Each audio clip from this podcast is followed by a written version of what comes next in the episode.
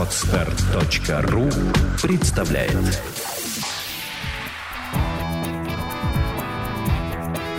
Александра и Андрей Капецки в лучшем психологическом подкасте «Психология, мифы и реальность». Добрый день, дорогие друзья. Добрый день. Сегодня у нас сложная тема, душевная тема. Будем мы разбирать пустоту, тяжесть, а также наполненность и счастье в душе. Мы постараемся высказать свое мнение. Это, конечно, не истина, но, как нам кажется, наш жизненный опыт, знания, философия саногенного мышления позволит нам как-то эту тему обсудить как можно ближе для понимания того, что у людей называется пустота в душе, тяжесть в душе, счастье, радость, душа поет, наполненность. Вот эти все перечисления состояний души мы постараемся затронуть в этом подкасте. Эта тема не совсем к саногенному мышлению, но к некой да, обыденной философии. Она действительно очень трудна различить одно от другого. И возникла она потому, что вы пишете нам. И когда вы пишете, вы часто употребляете эти понятия, эти названия. В душе пусто. Как наполнить жизнь чем-либо, смыслом или счастьем, или вообще просто ее наполнить. Это никогда не звучит как прямой вопрос, но сквозит во многих ваших вопросах. И не только тех, кто слушает нас дистанционно, являются всего лишь слушателями наших подкастов, но и тех, кто приходит на уроки. Поэтому мы сегодня об этой теме и говорим. Начнем мы обсуждение с, со стихотворения Ахастахова. Мне кажется, оно очень полно показывает вот эти переживания, когда на душе плохо и пусто. Давай попробуем. Называется оно «Если пусто в душе». Если пусто в душе, значит время сменить маршрут. Запиши в голове разборчиво, без чернил. Если любят тебя, обязательно подождут. Если счастье придет, значит ты его заслужил. Сколько б мне было лет, душою будь молодым, и не думай, когда и где будет твой финал. Не любящих тебя спокойно отдай другим. Отражение ищи в душе – а не у зеркал. Если дом опустел, не бойся покинуть дом. Если город не тот, решайся и двигай прочь. Если ленишься ты, все дастся с трудом, и никто ничем не сможет тебе помочь. Если враг у тебя, врагу пожелай добра. Каждой мелочи в жизни всегда будь открыт и рад. Если спросят уйти, то значит тебе пора. И не смей никогда с укором смотреть назад. И не бойся искать. Такие свое найдут. И не бойся терять. На это ни лет, ни сил. Если любят тебя, обязательно подождут. Если счастье придет, то ты его заслужил. Такое рондо. Да. Ну, оно душевное и э, немножко мотивационное, как мне кажется. Оно настраивает людей вот на тот лад, что что бы в твоей жизни ни случилось, душу надо наполнять. Душу нужно не стесняться иногда выворачивать наружу и в этот хлам выкидывать куда-то в потаенное место, о котором никто не будет знать. Не дай бог на других. С чего начнем обсуждение? Как, по-твоему, мы будем строить от плохого к хорошему или от хорошего к плохому? Или без разницы. Я думаю, что надо все-таки идти, наверное, от, э, от плохого к хорошему. И давай сначала вообще попробуем сформулировать, а что люди этим словом называют? Вот пустотой что обозначается, какое состояние? Это же ведь ключевая точка наших рассуждений. Если мы не определим это понятие, мы не сможем рассуждать дальше.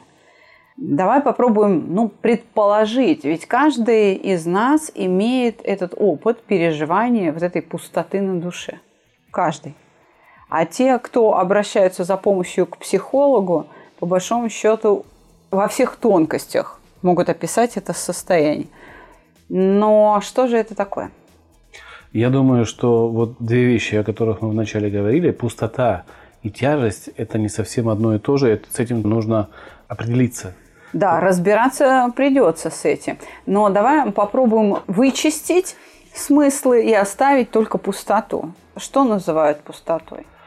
Идеально по физике пустота – это вакуум. То, где ничего не может жить. То, где нету, по нашим меркам, да, по человеческим, это не факт, что во всем космосе так. Это представление человечества о пустоте. Хотя а, прилетает же к нам астероиды, да, и там находит какую-то жизнь микроскопическую, она же как-то живет в этой пустоте.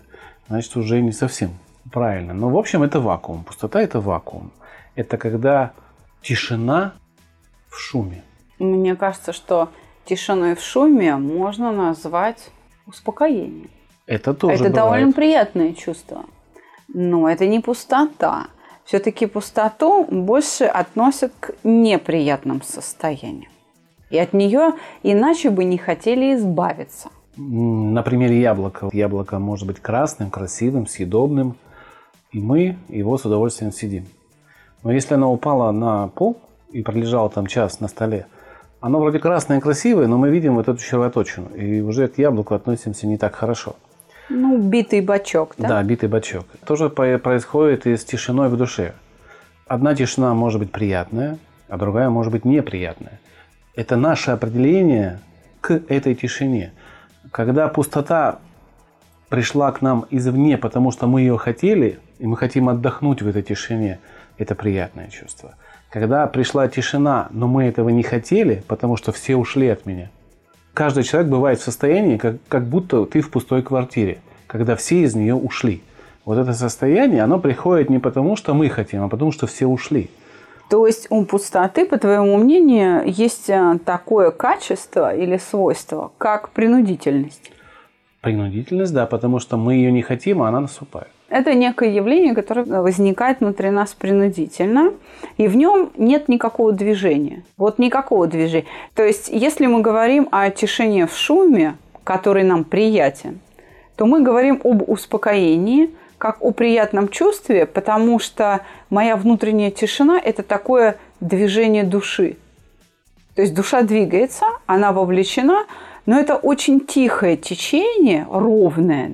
Именно поэтому оно спокойно и приятно. Так? Тишина в душе приятная возникает очень часто, когда ты добиваешься своей цели. Особенно в любви. Когда тебе девушка ответила «да», огромную машину, которую ты запускал по завоеванию или там по показанию себя красивым, ну вот это все, уже цель достигнута, и ты в расслабленном состоянии понимаешь, что все, ты победил, а, опять же в кавычках победил. Мы понимаем, что любовь – это не победа над кем-то. Это победа, в первую очередь, наверное, над собой, потому что здесь нужно понимать, ты делаешь выбор на всю жизнь, и тебе с этим выбором жить, тебе отвечать. И удовлетворенный своей победой над этой ситуацией, ты спокойно садишься, и наступает вот эта тишина. Все. Вот. И таких моментов в нашей жизни очень много. Рождение детей – это тоже такая наполненная тишина в нашем тихое счастье, как мы говорим. Да? Ну, я думаю, что если человек долго шел к олимпийской медали, то олимпийское золото или просто подиум олимпийский, да, не, уже не важно, какое место. Любые оно- достижения, которые делает человек, вкладывая какие-то силы на то, чтобы это достичь. Другое дело, что, наверное, все-таки есть тишина, которой пользуются писатели, например. Они уезжают куда-то в тихую глушь, пользуются тишиной, чтобы мысли сконцентрировались на том, что он хочет поведать миру. А, я поняла тебя. То есть ты вводишь еще один критерий пустоты. Это гармоничное или дисгармоничное. Да. То есть если мы говорим о том, что тишина несет внутри себе гармонию, это такое созвучие внутри, да, то это все-таки спокойствие. А пустота – это, это дисгармония. Это какофония или вообще отсутствие каких-либо звуков. Ка- Вот тот самый вакуум. Да, да. Отсутствие звуков, какофония, может быть.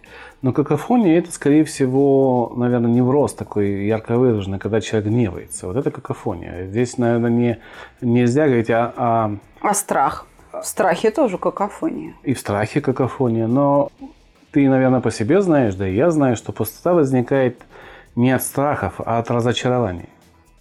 Когда цель не достигнута. Когда цель не достигнута. Или когда она достигнута, но ты понимаешь, что не та. Не та цель. У тебя возникает диссонанс с тем, что ты хотел, то, что получил. И в этот момент тебя настигает вот эта гнетущая тишина, что жалость к себе, потратил время зря, цель не достигнута, и все, жизнь закончена. И мы с тобой умеем с этим справляться в состоянии, мы просто ставим новую цель и идем, а кто-то не может. И вот эта пустота, она начинает заполнять уже все пространство внутри, выедая наши ценности, наши потребности. Она как Расширяется. расширяется, да, она расширяется внутри нас, если мы не умеем с этой пустотой справляться. А вот тяжесть на душе – это неудовлетворение от чего-то, но связанное, как мне кажется, со стыдом в большей степени. Ну, я хочу сказать, что на душе, когда тяжело, это не так неприятно, как когда пусто. Пустота более болезненное состояние, чем тяжесть. Это когда говорят, мне так тяжело, все равно что-то есть. Мы определили, что пустота – это неудовлетворение чего-либо в вашей жизни. Мы определили, Бессмысленность, да? да, мы определили, что у него есть искусственный характер. Мы можем эту есть- пустоту вызывать специально, или она к нам может приходить посредством других. Ну, принудительно, Ди- да, без нашей воли. Действиями других людей. Благодаря их действиям это может настать. Также мы выяснили, что она бывает приятная и неприятная. Мы можем ее ждать, какую-то тишину и пустоту, потому что нам она потребна как отдых. Либо мы ее не ждем, она накатывает. Наверное, еще какие-то есть. Э, мы вот говорили о гармонии и дисгармонии. Давай все-таки отделим. Вот тишина внутренняя и внутренняя пустота – это два разных состояния. Вот состояние внутренней тишины, оно приятное, это и есть вот то самое успокоение. А вот пустота – это все-таки то самое принудительное, дисгармоничное чувство бессмысленности, невозможности чего-либо делать, потери каких-то ориентиров, которое гораздо тяжелее переносится, и это более неприятное состояние, чем именно та самая тяжесть на душе. Смотри, а, вот этот вот внутренний посыл, когда ты не можешь удовлетворить никакую потребность, потому что ее нет, тебе нечего удовлетворять. Вы слушаете подкаст «Психология. Мифы и реальность». Мы, наверное, вот я сейчас тебя слушаю, и я понимаю, что мы ошиблись в самом начале. Мы присвоили пустоте признаки тишины. Да, я и говорю, что чтобы рассуждать дальше, нужно отделить одно от другого. Смотри, когда на душе тяжело, все-таки что-то есть, есть какое-то движение. А когда на душе пусто, никаких движений не происходит, то есть душа не движется. И это очень неприятно. То есть есть еще один критерий, который можно внести в рассуждение. Беспомощность, неподвижность. Прям беспомощность. Но если ты говоришь беспомощность... То есть ты как бы и хотел бы куда-то двигаться, чтобы душа какие-то движения совершала, а это не происходит, она не может это делать. Неподвижность тела или... Души. Души. Я вспомнил такое слово, как опустошенность. Когда она возникает? Ведь возникает она не только, когда мы не справились с чем-то, а просто потому, что силы кончаются. Мне кажется, опустошенность души или пустота души – это то же самое окончание душевных сил. То есть есть еще один критерий, который можно внести. Это Ресурс. бессилие. Да, бессилие, да. да. Соответственно, а, когда вот эти все параметры, которые мы перечисляли, относящиеся к пустоте, в один момент а, входят в нашу жизнь, возникает вот этот вакуум, который расширяется, как черная дыра внутри, поедая все хорошее. а, То есть на самом деле пустота, смотри, уже сколько параметров приобрела. Да, да, Уже очень много. да, согласен. Тогда, когда мы говорим, что у меня душа болит, при этом не всегда бывает, что душа болит, и человек говорит, что мне тяжело. Это тоже, оказывается, разные состояния. Вот пусто на душе, тяжело и больно. Это по-разному, как выясняется. Да, да, по-разному. По мне лично пустота возникает очень часто, когда человек не достигает определенной цели, которая для него является наиглавнейшей. Вот это неумение пережить разочарование в недостижении цели, это может быть девушка, как жена, это может быть Да это карьер- заработок. э, карьера, да. Работа. И умение справляться, конечно, важно.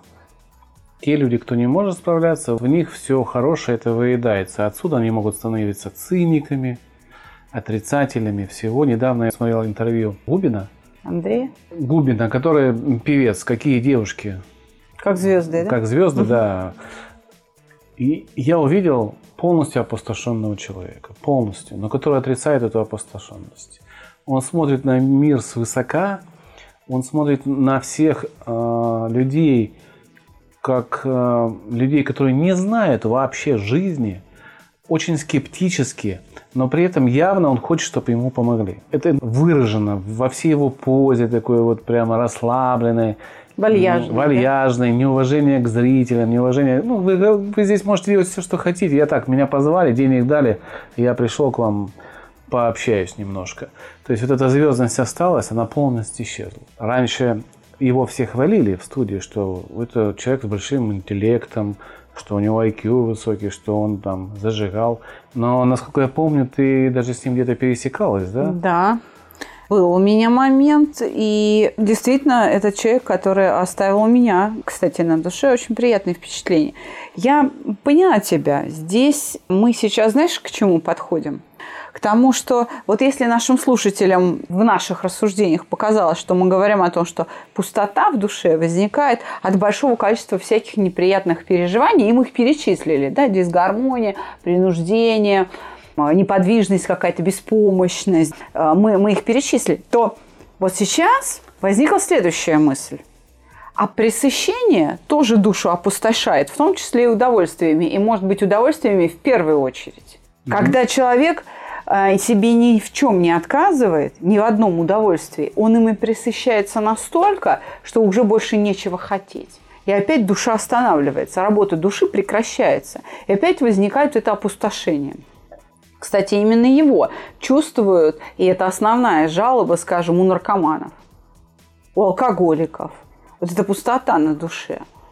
Согласен а со у мной? человека, который ходит работать э, 5 дней в неделю по 8 часов на работу монотонную, но он не рас, предрасположен к монотонной работе, разве у него опустошение не, не наступает свое какое-то? Да, это то, о чем мы говорили, переутомление. И переутомление, и разочарование, что вот он 20 лет проработал на одной и той же работе, а куда? Ну вот как зашел в этот кабинет в 20 лет – или там в 25, и вот 45 у тебя что, тот же кабинет и никаких повышений, а все твои сверстники уже где-то поднялись. Это тоже тот самый кризис среднего возраста, о котором мы говорили, что его нету, и что это разочарование и пустота души возникает как раз вот в разочаровании, недостижении тех целей, которые человек себе ставит, а это может быть и в 20 лет. А давай все-таки поговорим об удовольствиях, о том, как удовольствие опустошает нашу душу. А, давай поговорим. Допустим, игра в карты. Да, азарт. Это, это азарт, это очень такое сильное чувство. Я через него в молодости прошел, и я понимаю, что я в какой-то момент был опустошен. По каким причинам? Первая причина.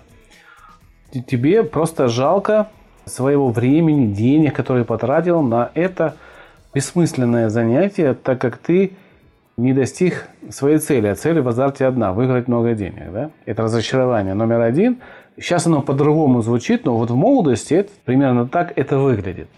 Дальше тебе настигает чувство вины, потому что включается в а, обычно родственники, у которых ты берешь какие-то суммы денег на игру в карты или в казино, и родственники страдают, так как ты им не можешь эти деньги отдать, потому что у тебя нет другого заработка, как играть, допустим, в карты или в казино. А там ты проигрываешь. А там ты проигрываешь все время, да? И это удовольствие тебя уже поглощает как зависимость, и червоточина уже начинает тебя разъедать из-за того, что стыдно, чувство вины, обидно, страхи, гнев, все эти эмоции выедают тебя изнутри, потому что ты ни секунды без переживаний не живешь. А удовольствие ты здесь где?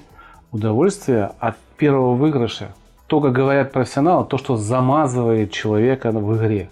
Замазывает, да, он входит в замазку. Это сленг игроков, э, уйти в замазку, это значит после крупного выигрыша потратить в 3-4 раза больше. Потому что, ну я же выиграл, значит еще повезет. И это удовольствие от выигрыша толкает нас дальше. Происходит такой отрыв от реальности. Да Таким образом, эйфория да. очень опасна. Да. А тогда давай вот о чем поговорим. Большое количество партнеров. Это же справедливо для мужчин и для женщин. Бесконечное сексуальное удовольствие. И так, и сяк, и наперекосяк. Всеми способами. У меня есть в практике люди, которые теряли вообще сексуальную активность полностью. Именно от пресыщения этой потребности. То есть женщины становились фригидными, потому что уже ничто не возбуждает. Именно из-за пресыщения этой потребности. Когда уже порнография не помогает, и люди смотрят порнографию под пивасик по фану, включая хэви метал на ускоренной перемотке. Вот а, такое развлечение. Полностью теряют эту биологическую функцию внутри себя. То же самое можно сказать и а, о мужчинах. Собственно, также люди страдают. Секс, наркотики, рок-н-ролл, уже ничего не надо. Давайте попробуем суициднуть. Да, думаю, да, соглашусь. В, любой, мне кажется, зависимости, в любом удовольствии, в пресыщении присутствует вариант попасть в пустоту. Когда на тебя вот выезд, да, вот разочарование от удовольствия, потому что оно не удовольствие. Здесь тогда нужно говорить о том, что то, что тебе приносило дикую радость, больше эту радость не приносит. А найти новую радость ты не можешь. Не в состоянии, так как тебя старая радость поглотила, заняла полное место, э, там, всю душу заняла, а потом в какой-то момент случился так раз и пустота. Вместо этого мыльного пузыря всего возникает. Да, думаю, да. С тобой соглашусь. Здесь я думаю, что нас многие поддержат, потому что действительно находить утешение в сексе, допустим, на стороне, имея семью, э, не всегда дает желаемый результат, не всегда дает вот, вот этот выдох и а, успокоение. Скажи, пожалуйста, можно ли считать бесконечный поток удовольствий настоящим счастьем? Возможно ли счастье и возможно ли истинная вот эта наполненность души, когда вообще нет никакого негатива? Вот только кайф сплошной. Мы помним из наших подкастов с доктором Данилиным, что депрессия нужна для преодоления жизненных ситуаций каких-то, которые возникают в нашей жизни, и это нормально.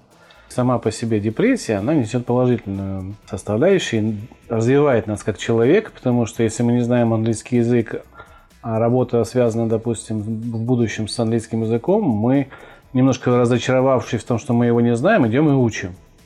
Да, и это помогает нам потом работу мечты получить. Потому что мы справились с депрессией и получили работу. А вот удовольствие постоянное, оно нас расслабляет, потому что кто может позволить себе постоянное удовольствие? Человек материально полностью обеспеченный, у которого налажена жизнь от и до. Возможно, он является собственником какого-то огромного количества жилья, квартир, которые он снимает, получает постоянный доход, да? Но... Это может быть преступник, у которого и нет большого количества денег, но его критерии удовольствия весьма просты. Но мы же говорим о том, что он получает удовольствие постоянно. А ни преступник, ни бизнесмен удовольствие не получает постоянно. Он этим расслабляется от трудной работы или от трудных разборок. А, поэтому найти человека, который постоянно в удовольствии живет, я просто даже не знаю. Ну, может быть, члены королевской семьи в э, Эмиратах там где-то. И то, мне кажется, они учатся, управляют государством. То есть у каждого есть заботы, которые нужно совмещать с удовольствием. Человека, живущего в постоянном удовольствии, ну, наверное, это маменькины сыночки, которые живут за счет мамы. Нет, это могут быть и папины дочки. Папины дочки. Ну, то есть это на содержание какие-то люди, которые ничего не делают, кроме того, что получают вот от жизни удовольствие в, в полном позитиве. Но я не знаю. Но является ли это состоянием счастья? Вот может ли быть счастье, если у тебя нет опыта несчастья? Вот если в твоей жизни вообще нет никаких неприятных переживаний, а ты счастлив? Думаю, что это Олега Френ и живет так, по идее, да? Когда да, он не... согласна, да. То есть это все-таки уже помешательство. Да, это помешательство, это нестандартное состояние души, потому что ну, счастлив только дурак, как в народе говорят полностью, да, вот чтобы ему не беспрерывно, не, беспрерывно счастлив. Да. Все-таки полностью и беспрерывно, я думаю, что это разные категории. Скажем, если тебе не с чем сравнить свое состояние, трудно назвать это счастье, потому что счастье, оно все-таки по отношению к чему-то, в связи с чем-то или в сравнении с чем-то это счастье. Удовольствие, неудовольствие, счастье, несчастье, наполненность и пустота – это все-таки временные категории. Они длятся какое-то количество времени. Все равно состояние прекратится и поменяется.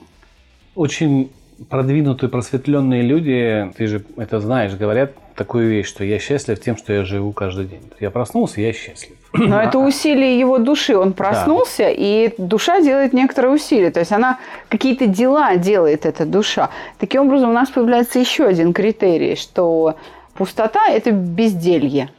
Да, продолжение пустоты. То есть пустота возникает от разочарования, а продолжение пустоты, расширение вакуума уже от безделия. Это не безделие, когда человек ленивый, а когда нет сил что-то делать с этой, с этой пустотой. Когда человек не умеет э, справляться с депрессивными или неврозными состояниями, а, разочарованиями в своей жизни, и вот эта пустота его поглощает. Или когда присыщается наслаждениями. Или когда пресыщается наслаждением, а она его медленно, опять же, да, но не так быстро, как в разочарованиях, наверное. Так чем же заполнить душу? А что тогда наполненность в душе? Чем душа наполняется? Можно ли считать какие-либо неприятные переживания наполнением души? И в какой ситуации это будет благом для человека и приносить ему даже ну, какое-то удовлетворение? Mm. То есть, смотри, я, например, в своей практике видела ситуации, когда ко мне человек приходил и говорил, что я ничего не чувствую, вот как анестезия. Меня ничего не радует, но меня ничего не огорчает. И это происходило после потери близкого человека. Когда, например, мужчина рано овдовел, то есть ему еще нет 30, у него погибла жена в автокатастрофе. Он остался один с маленьким ребенком. Жена любимая единственная женщина в его жизни. Ребенка он тоже любит. И вот у него он не плачет, ему не больно, но он и несчастлив. Он говорит, меня вот как приморозило. И вот когда впервые он почувствовал боль, душевную боль ребенка, он обрадовался. Он вдруг почувствовал, что он может сопереживать кому-то. Как это произошло? Ребенок заплакал у него на руках так как-то то он хныкал, хныкал, а тут вот зубки начали резаться, и ребенок прям начал кричать. И минут через 20 крика он его держал на руках, и вот постепенно он вовлекался, вовлекался в это действие. И вот ему прям стало больно, он прям понял, что испытывает этот малыш. И он пришел ко мне на прием со словами, я прям даже обрадовался, что я почувствовал себя плохо что я хоть что-то почувствовал. И вот эта потеря близкого, она заменилась заботой о малыше. Потеря любимой женщины заменилась заботой о душе, и он стал постепенно из этой пустоты выходить. Ну вот смотри, здесь появляется еще одно понятие, как теплота душевная, которая идет от другого человека. И она заполняет твою душу. Теплота Или чужая души. боль чужая боль, чужие переживания в тебе заполняют какие-то ниши, и твой близкий человек, ты ему сопереживаешь. И когда этого человека не становится, то у тебя внутри как будто кусок вырезали, такой черный квадрат, и э, пустота возникает как раз в душе, Потому да, что, потому что этих движений Дви... нет, нечему сопереживать. Да, там да. И, и ритуалов нету каких-то, да, семейных. Пришел домой, обнял жену, поцеловал. Там... Поели вместе, кино посмотрели, погуляли вместе, на велосипеде, да, да, с ребенком да. поиграли, поехали в садик, э, отдали. Вот эти какие-то вещи, планы, какой у нас вырастет сын, как его будем воспитывать, что он возьмет от папы, что... И вот это разочарование, обида на жизнь, а потеря душевной теплоты от, от близкого человека приводит к таким состояниям. А если говорить о том, чем душа наполняется, то она, получается, наполняется делами. Она наполняется гармонией, она наполняется ощущением собственной силы. Если бессилие, критерий пустоты один из признаков, да, чем еще наполняется душа? Эмпатия к другим людям. Эмоциями, Эмоциями. да, приятными и неприятными, неприятными. тоже. И это тоже часть движения души, и без этого не бывает гармонии, потому что именно попытка уравновесить внутри себя вот эти вот болезненные движения души, они как раз и придают какой-то смысл. То есть бессмысленность тоже один из критериев пустоты. Как только ты начинаешь о ком-то заботиться, не только о себе думать, но и о другом, у тебя возникают какие-то цели. И появляется смысл. Я вот сейчас вспомнил пример, который можно привести, неприятных переживаний, за которые тебе потом приятно. Это когда ты видишь какую-то несправедливость вокруг себя, призываешь к ответу человека, который эту несправедливость совершает, это гнев, это эмоции негативные, но потом ты чувствуешь себя удовлетворенным, потому что справедливость восторжествовала. Допустим, пьяный сын забирает у мамы сумку с деньгами, потому что ему надо выпить. А ты это действие останавливаешь и щелкая ему по лбу, говоришь, знаешь, э, ты что это делаешь-то? Ну или, может быть, не по лбу. Вопрос в том, что вот такие действия гневные могут привести... э, Иногда даже, кстати, такие действия выводят человека из апатии, из вот этой пустоты. Потому что он вдруг понимает, что он может что-то сделать. И очень часто такие люди, которые были в этой пустоте, становятся какими-то деятелями а, общественными. Познав эту пустоту, он ее хочет очень сильно заполнить. И это дает ему проактивность такую очень сильную. Но для этого нужно иметь, конечно, уметь восстанавливать силы свои психические и душевные, а уметь их восстанавливать. Смотри, получается, наполненность или пустота исключительно моя ответственность. Это не только роковое стечение обстоятельств, но и моя ответственность. Я бы немножко не так сказал. Вообще, как? наша жизнь – это наше восприятие ее. Вот наша жизнь. Мы же часто приводим пример, что в одной ситуации один человек поведет себя вот таким образом, а в другой, другой человек в этой же ситуации поведет себя совершенно противоположным образом. Ситуация одна, а человек себя ведет по-разному. Допустим, водитель едет на автомашине с пассажиром, с близким человеком, с женой. В первой ситуации они могут столкнуться с другим автомобилем, и он ничего не предпримет и будет стараться себя защитить, не думая в этот момент о, о другом человеке.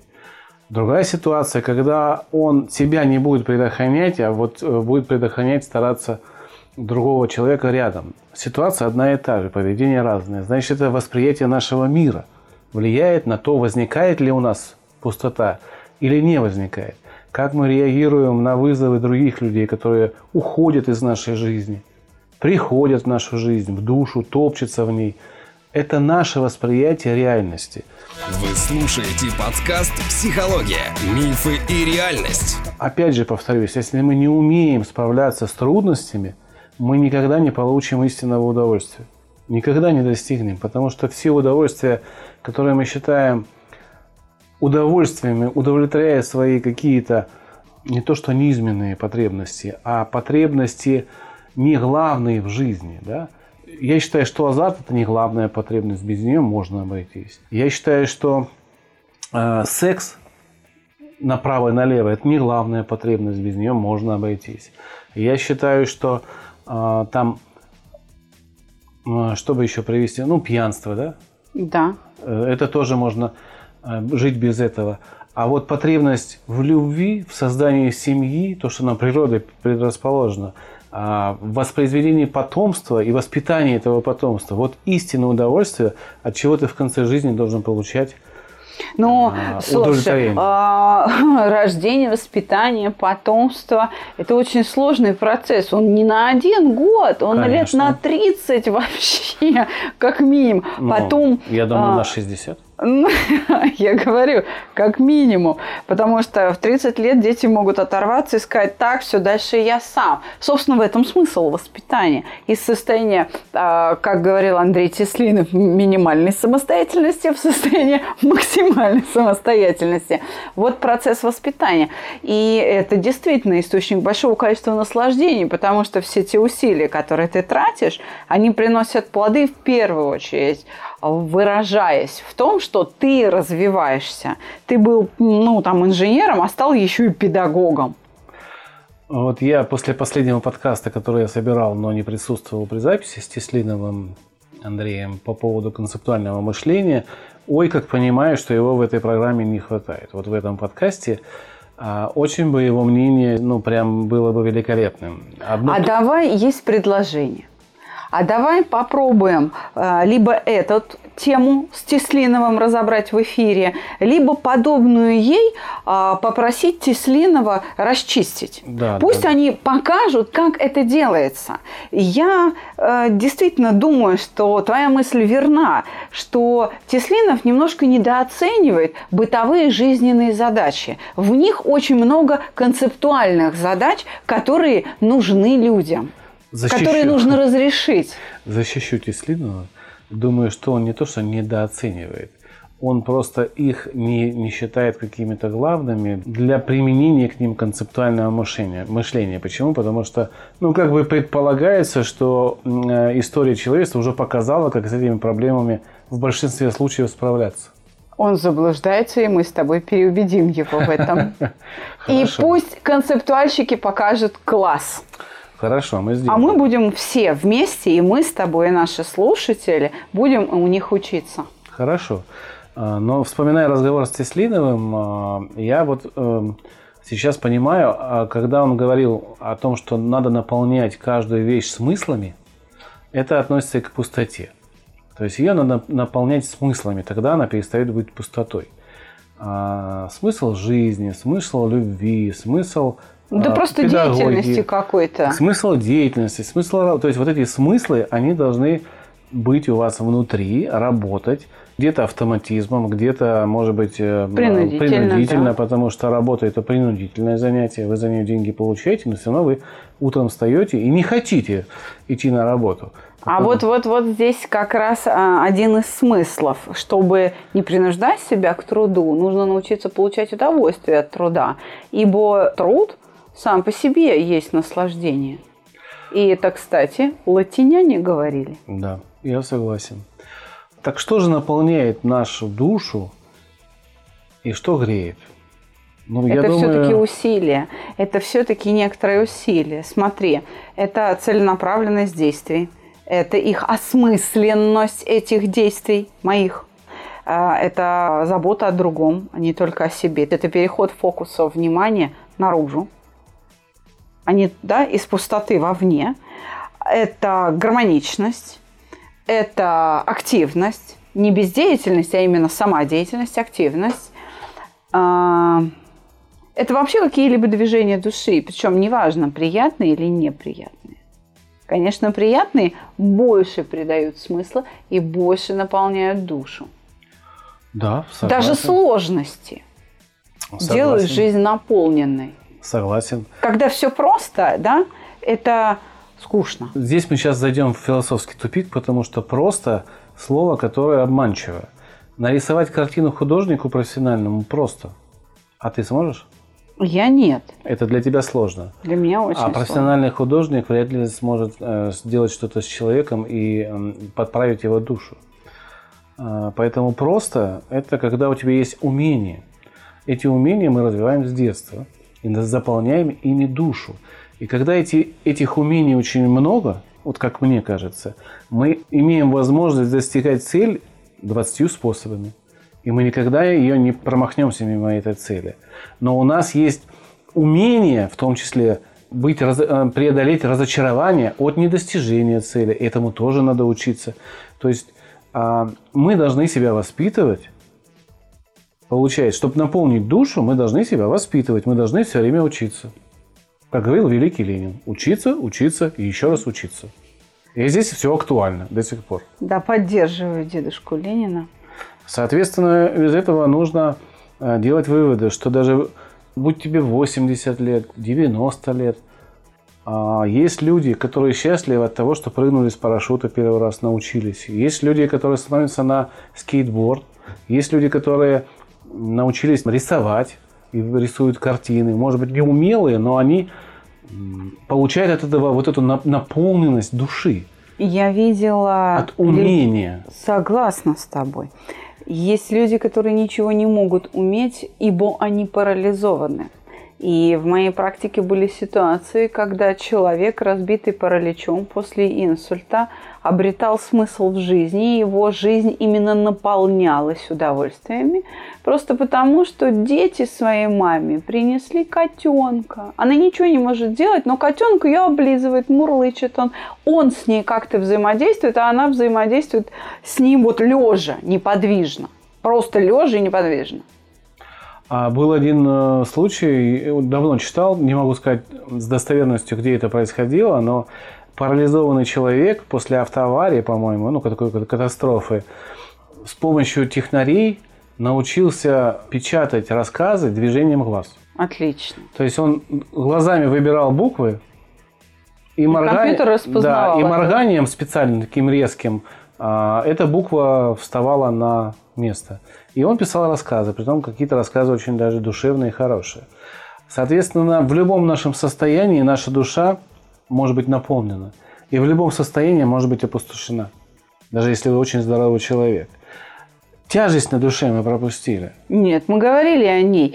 Давай я тебя поправлю. Не в любом состоянии, а в любой ситуации. Здесь ты не точен в терминах. Состояние тела. Да, Поэтому давай все-таки обозначим это термином ситуация. Хорошо. Потому что если пустота – это состояние души, то тогда лучше употреблять слово «ситуация». Хорошо. Хотя бы таким образом отделяя одно от другого. Ну что ж, мои дорогие друзья, я надеюсь, что мы вам дали какую-то почву для размышлений – мы хотели бы послушать, что вы об этом думаете, чем вы можете нам помочь порассуждать на тему о пустоте и наполненности души. И мы будем очень рады, если вы будете присылать нам свои сообщения. И я хочу сказать вам большое спасибо за то, что вы присылаете отклики на книгу, вы ее покупаете, вы ее дарите кто-то на ней гадает. Э, я до сих пор не могу прийти в себя, что на моей книжке гадают. Э, никак это не укладывается в моей голове. Книга действительно стала очень хорошим подарком для близких. Она хорошо распродается в Киеве, где э, там уже небольшие остатки тиража остались. Книжку можно купить в Санкт-Петербурге. Спасибо вам большое за то, что вы не ленитесь приезжать забирать книгу нашего представителя в, Питере. И ставьте лайки, как говорит Андрей. 27 июня у нас начинается очередной интенсив. Кто-то очень хотел приехать, мы призываем вас приезжать, приезжайте, но у нас есть правила теперь. Так как мы, э, у нас интенсив это небольшая группа и ограничена по наполняемости, если вы заявляете о своем желании приехать на интенсив, мы кого-то не берем. И, соответственно, этот кто-то очень хотел приехать, но не приехал. Но не приехали и вы. Поэтому можете считать себя записанным на интенсив только после предоплаты. Чтобы мы точно знали, что вы едете и... И никому не отказывали, никому не чтобы другие да. не страдали из-за ваших да. отказов. Пока нет оплаты, место мы считаем свободным и можем его реализовывать другим людям, кто оплачивает. Я призываю просто уважать остальных, так как э, вы считаете себя уникальным человеком, и, наверное, это справедливо для вас. Я хочу закончить шуткой от юмористов, которые написали такие строки. Душа хочет романтики, попа требует приключений. Мозг – свободы, тело – сна. И хоть бы один из них спросил, чего, собственно, хочу я. Да, да кто-то очень умный это написал, действительно, недюжный интеллект для этого нужен. Надо взять на заметку. Да, Будем да. использовать это в своей работе. Ну что ж, действительно, ставьте лайки, голосуйте, комментируйте наши подкасты, подписывайтесь, рекомендуйте наши выпуски своим друзьям, потому что приходит, правда, очень много хороших откликов со словами просто люди пишут мне или Андрею в личку слова «Большое спасибо за то, что вы делаете». У меня нет никаких проблем, к вам на курс я не собираюсь, но жизнь моя стала лучше. Продолжайте делать свое дело. Это очень нас поддерживает. Спасибо вам огромное. И мы ждем вас э, у себя на курсе. У нас регулярно работает э, Киев. У нас теперь есть возможность для каждого из вас а, получить платную экспертизу теста вы можете пройти когнитивный мотивный тест Юрия Михайловича Орлова на наших ресурсах и, оплатив э, заключение, получить себе на почту экспертное наше заключение по результатам этого тестирования. Как вы переживаете эмоции в жизни? Может быть, э, для вас это станет неким открытием, но большинство людей а то есть 99,9% а, с этим соглашаются. Соглашаются. А в результате... Вынуждены согласиться, да. вынуждены, скажем, да. вынуждены. А, по э, этой экспертизе, по этому заключению выдается даже рекомендация, куда вам идти, на какой курс. Таким образом, вы избегаете необходимости долгих каких-то согласований, чтобы поговорить с нами в скайпе и получить консультацию. Вы можете сделать это через платный сервис теста.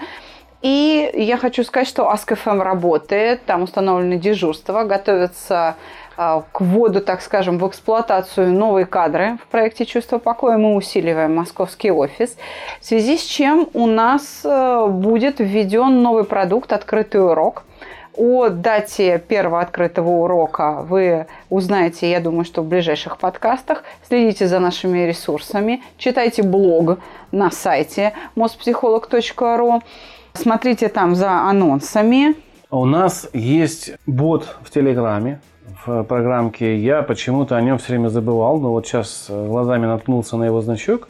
И хочу вас призывать, что, в общем-то, вся информация, все статьи, все наши подкасты э, выходят на нашем канале. Перейти на него можно с сайта «Чувство покоя» или с э, «Моспсихолог». Внизу соцсети и значок Телеграм. Вы попадаете на нашего бота. Второе, мы хотим организовать условно платные или, вернее, условно бесплатные, даже не знаю, как это назвать, курсы для врачей Москвы.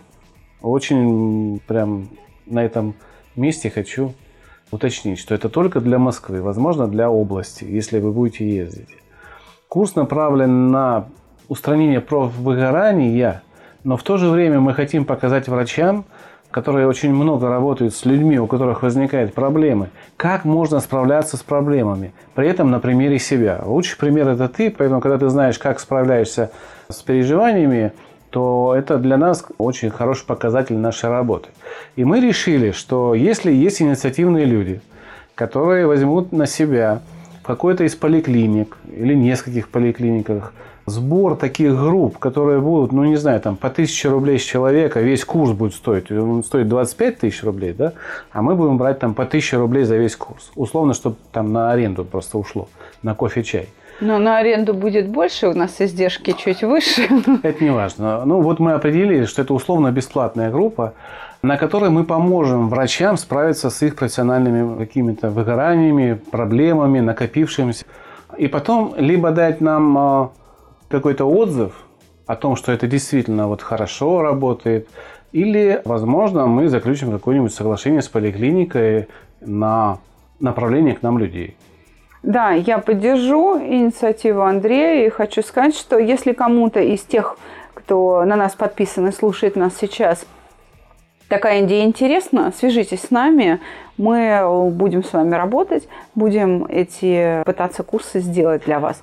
Кстати, с осени, с сентября, это сейчас объявление для психологов профессиональных, а, тоже планируются и постоянные вебинары по саногенному мышлению и все-таки очные курсы по работе с когнитивно-эмотивным тестом.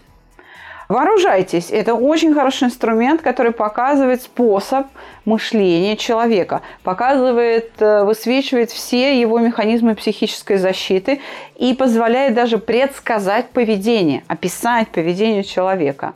Он потому что ловит не просто состояние человека в момент заполнения теста, а тенденцию, направление движения мысли человека. Отсюда и э, такая надежность теста и его необычность, потому что он действительно вскрывает механизмы мышления хотя бы в какой-то части. Если профессиональным психологам, которые нас слушают, а такие есть, я совершенно точно знаю, с некоторыми из них мы были в переписке, это интересно, присылайте заявки, мы будем думать, как это организовать с сентября месяца, потому что предварительно такой интерес в Москве уже получен. Телефон проекта плюс 7 495 2013 511. Звоните. Консультации бесплатные. У нас вводится новый продукт с пятницы вебинары. Хочу обратить внимание для психологов, что это лекционная работа по саногенному мышлению Юрия Михайловича Орлова. Это не работа по технологиям проекта «Чувство покоя». Это разные немножко вещи. Они основаны на саногенном мышлении, но технология немножечко другая. Но лекционную работу по просвещению вас именно в саногенном мышлении мы готовы провести, потому что это очень интересное направление. И у нас есть два интервью с профессионалами, которые применяли у себя. И мнение профессионалов, профессиональных психологов об этом направлении, которое, в общем, раскладывает все по полочкам. Извините, что так долго мучили вас рекламой. И это не реклама, Андрей, это новости это проекта. новости, да. Новости Да. проекта. Мы заканчиваем этот подкаст. Надеюсь, мы хоть немножечко прикоснулись к душевным пустотам и наполняемости души. Но обещаем, что с Теслиновым мы эту тему обсудим, потому что очень она интересная, именно философски. Все наши гости ждут вопросов от вас.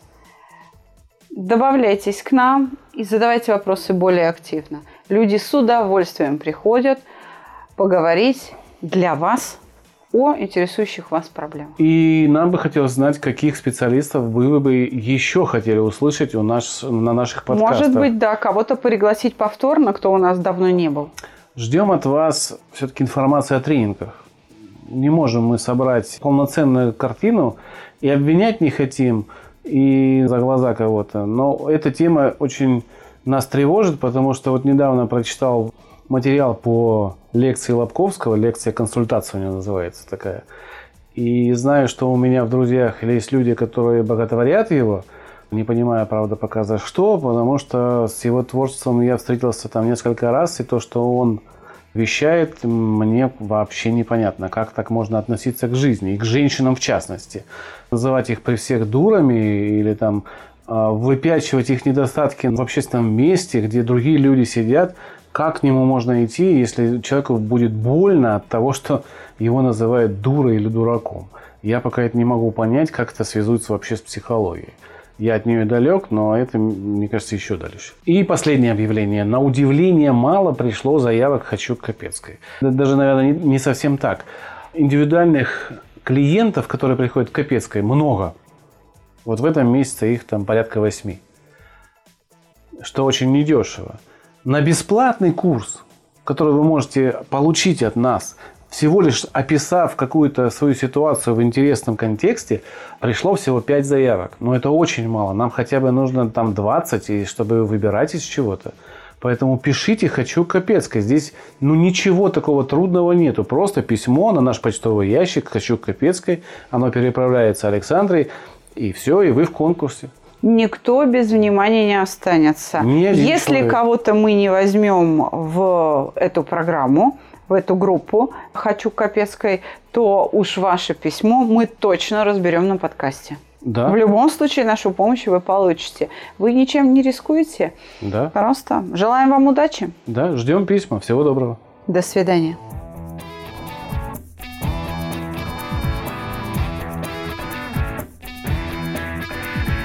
Психология, мифы и реальность. Слушайте каждый понедельник и четверг.